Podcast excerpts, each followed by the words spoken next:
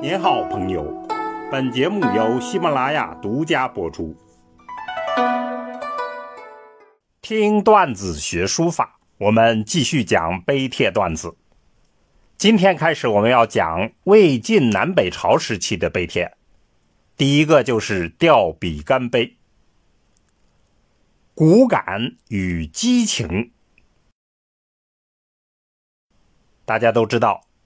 比干为商之重臣，他强行觐见商纣王，三日不去，后来被剖心而死。民间传说，比干死后，狂风大作，飞沙走石，卷土成木，可见民间对他的深情。比干庙在河南卫辉。被称为天下第一庙。比干碑的书体属于楷书，就是当时流行的魏楷，也就是我们后来说的魏碑。碑文撰写是北魏孝文帝。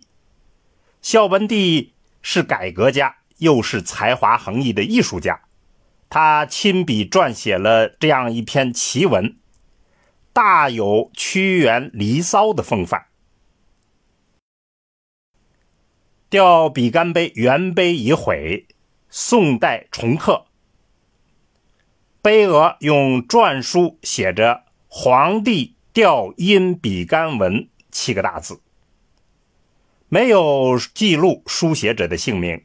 传说是北魏的大书法家崔颢所书，学术界认为不合逻辑，所以就否定了这样一个说法。我们下来就看碑文。需要说明的是，这篇碑文呢和《离骚》的文风一样艰深华美，所以我们就简单来翻译：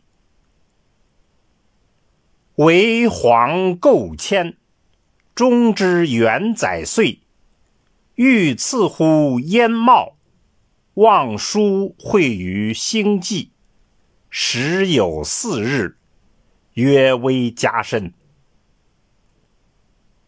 这段文字的意思是说啊，我皇大魏南迁到中原的第一年，十一月十四日，渔阳何其又叠四雍。我离开首都，巡视各地，向雍城进发，西指松原。而遥步顺经，图以起征。从太行山一线，顺着通经大道启程上路。路历商区，狭界未壤。路上经过了商的旧都，停车在魏地。范木地川，纵横观路。泛泛的看了山川和大地，虽旁逆古迹，犹看囊风。于是就一旁观览了古迹，游览了风土人情，睹因比干之墓，怅然道怀焉。瞻仰了殷商比干的墓。怅然悼念他。好，我们就讲这些。那么下面就是他自己在比干墓前的情景和感悟，然后接着有一段赞美之词，我们就不读了。比较有特色的是下面的抒情文字，颇具楚辞的风韵。贵侯遗海，子不见于？鬼猴已经被剁成肉泥了，你难道没有看见吗？邢侯已腐，子不闻于？邢侯也被晒成肉干了，你难道没有听说吗？微子去矣，子不知于？微子已经离开了，你难道不知道吗？箕子奴矣。子不绝于？箕子已经成了奴隶了，你难道不觉得吗？何其轻声，一致私语。为何如此之看清生命，已达到这样的状态？何其爱义，永若归矣。何其热爱正义，而视死如归啊！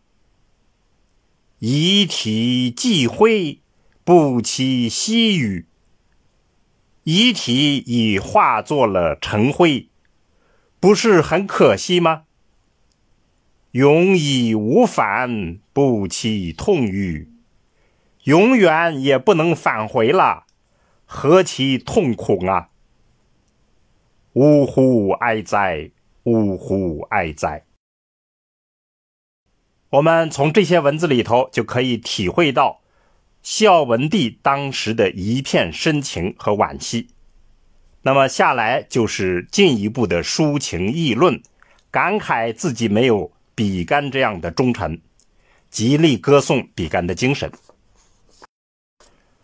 关于此碑的书法，康有为评价说：“若阳朔之山，以寿峭。”甲天下，寿峭的确是突出的特征。那么，在整个魏碑中间，此碑的个性也是非常明显的。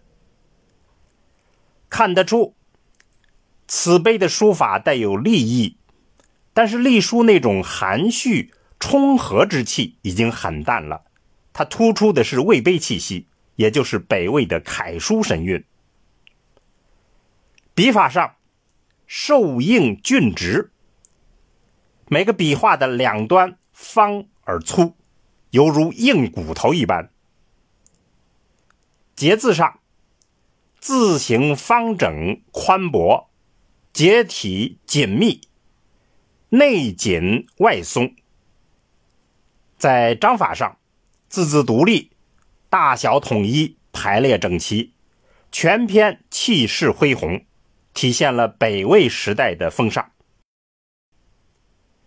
我们要强调的是，请大家结合本文《离骚》一般的内容与风格来理解书法，这样就更易于领悟到雕比干碑的审美特色，更准确的把握它的神采。好，听段子学书法，我们下文再见。